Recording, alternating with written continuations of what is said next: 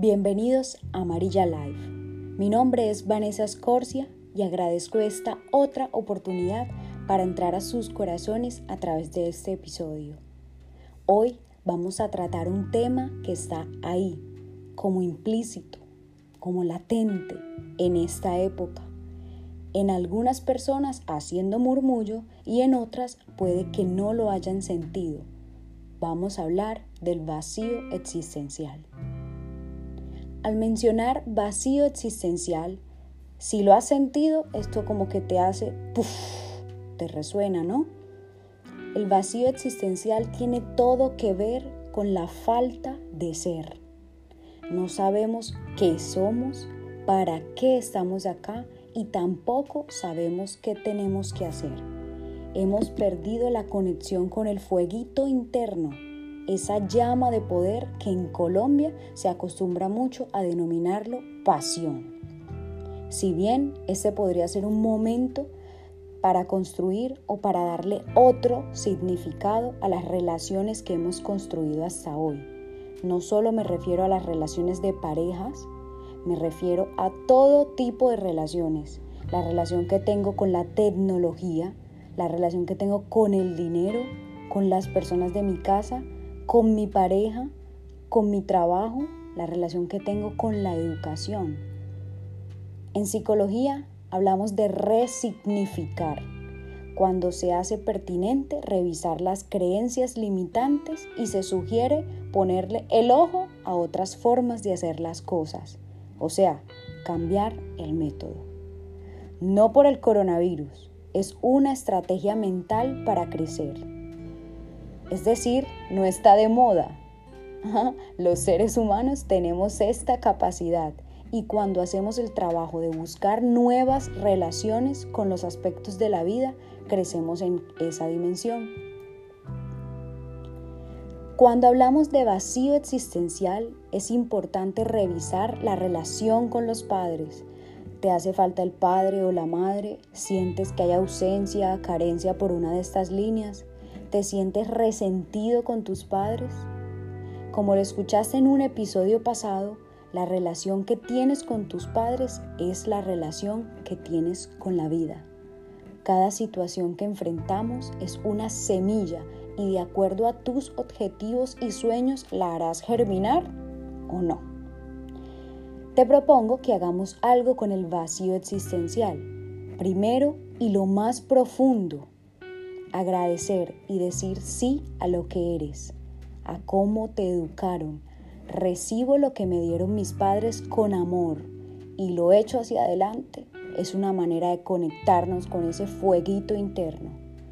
Piensa esto. Algo en la vida hizo que nos cruzáramos tú y yo a través de este episodio, en este audio, para que escuches esto. Tus padres hicieron lo perfecto para ti y tú con ello vas a hacer tus propias alas. Cierra los ojos y siente esto. Gracias vida, permíteme conectarme con los dones y talentos que yo tengo. Gracias vida, eres mucho más grande que yo.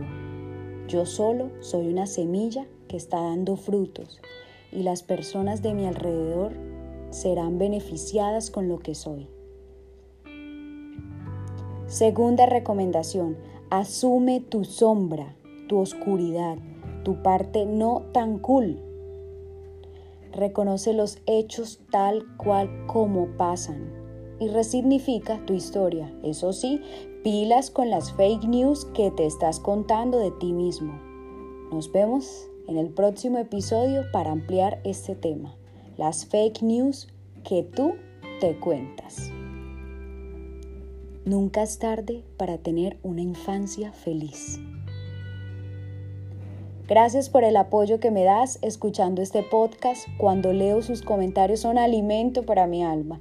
Gracias por las sugerencias, gracias por todo. Si quieres tener más contacto con este contenido, te invito a que hagamos contacto por las redes sociales en Instagram estoy como arroba amarillalife, se escribe amarilla Estoy disponible en lo que pueda servirles. Gracias a todos.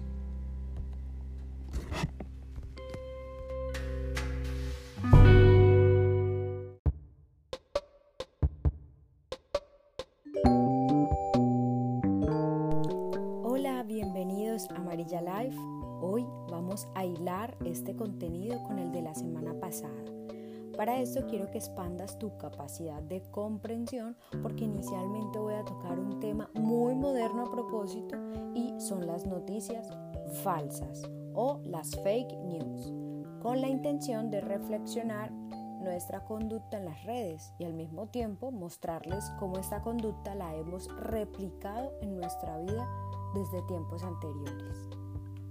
Bien, ¿qué es una noticia falsa? Una fake news es desinformación que aparece como posverdad. Este término posverdad fue añadido recientemente por la Real Academia Española.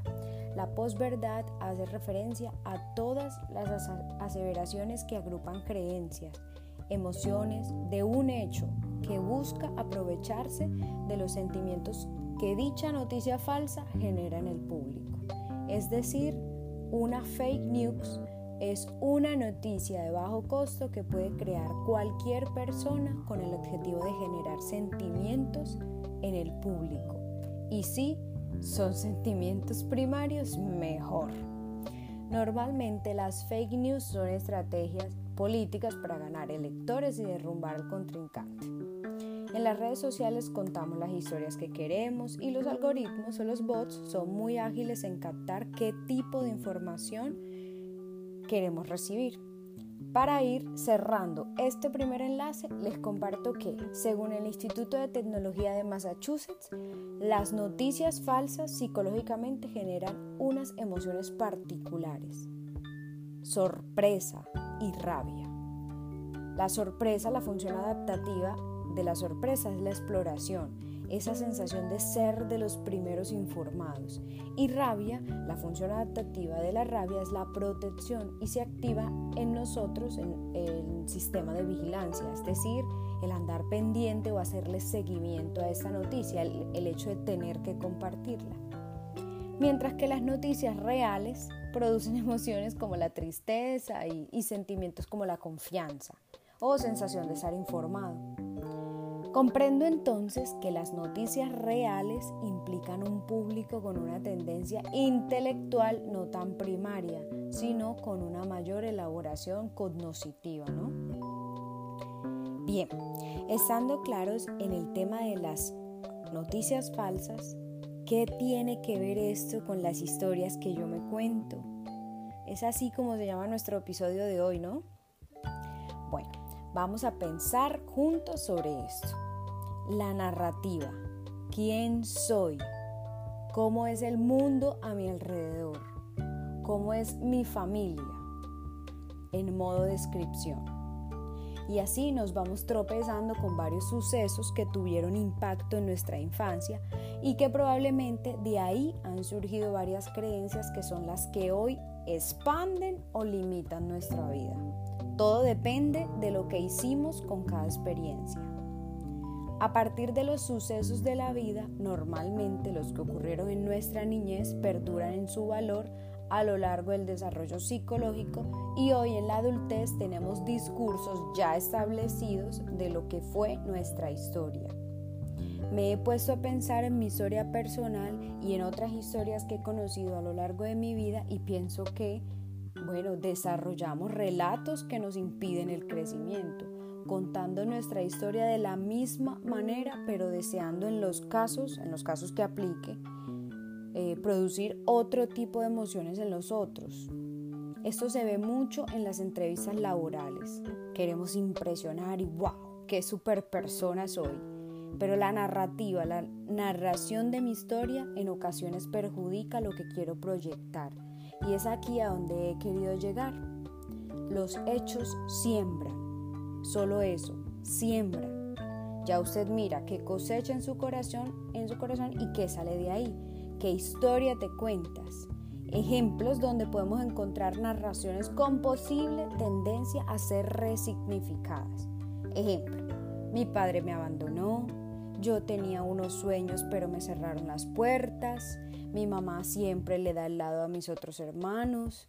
Con las parejas que he tenido el amor siempre se acaba a los dos años. Cuando era niña mis padres no tenían tiempo para mí. Y así son los relatos antivida. Si estás en una actitud de búsqueda interior, podrías revisar las historias que te cuentas de ti, de tu familia y del mundo que te rodea. Explícate las cosas de otra manera. Así inicialmente suena incoherente, pero de esta manera con una lluvia de ideas de la misma situación puedes hacerte unos mejores pensamientos. Podríamos hablar hasta de mayor calidad en la producción de nuevos pensamientos de un mismo hecho y bueno, pues esto trae consigo unas nuevas conexiones neuronales y por Dios, esto es salud. Entonces recapitulemos hasta acá. Las fake news en nuestra vida son las historias que yo me cuento con un punto de vista en ocasiones con contenido de victimismo y empobrecimiento, las creencias que llevo repitiendo cada que hablo de mí o cuando me preguntan de un mismo tema.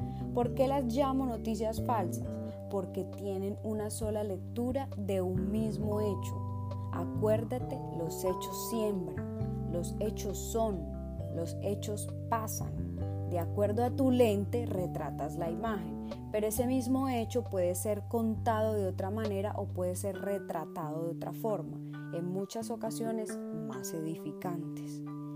Al igual que las noticias falsas, son mayormente replicadas porque es más fácil compartir una información que genera dolor, rabia y sorpresa.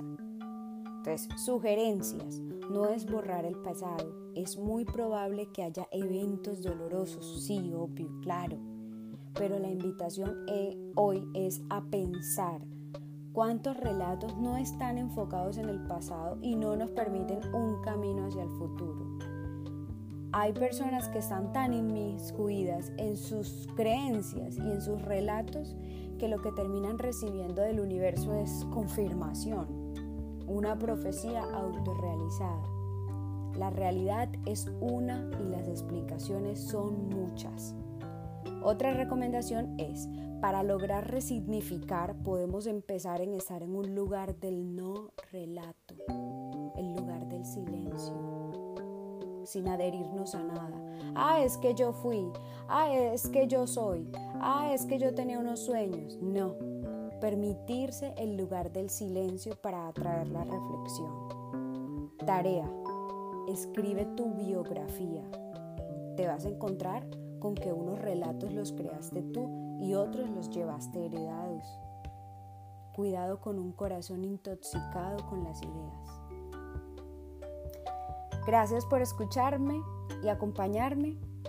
Este episodio fue inspirado en un texto de Joan Garriga, La llave de la buena vida, y las investigaciones del Instituto de Tecnología de Massachusetts, y sobre todo el aporte que como ser humano y psicóloga puedo hacer.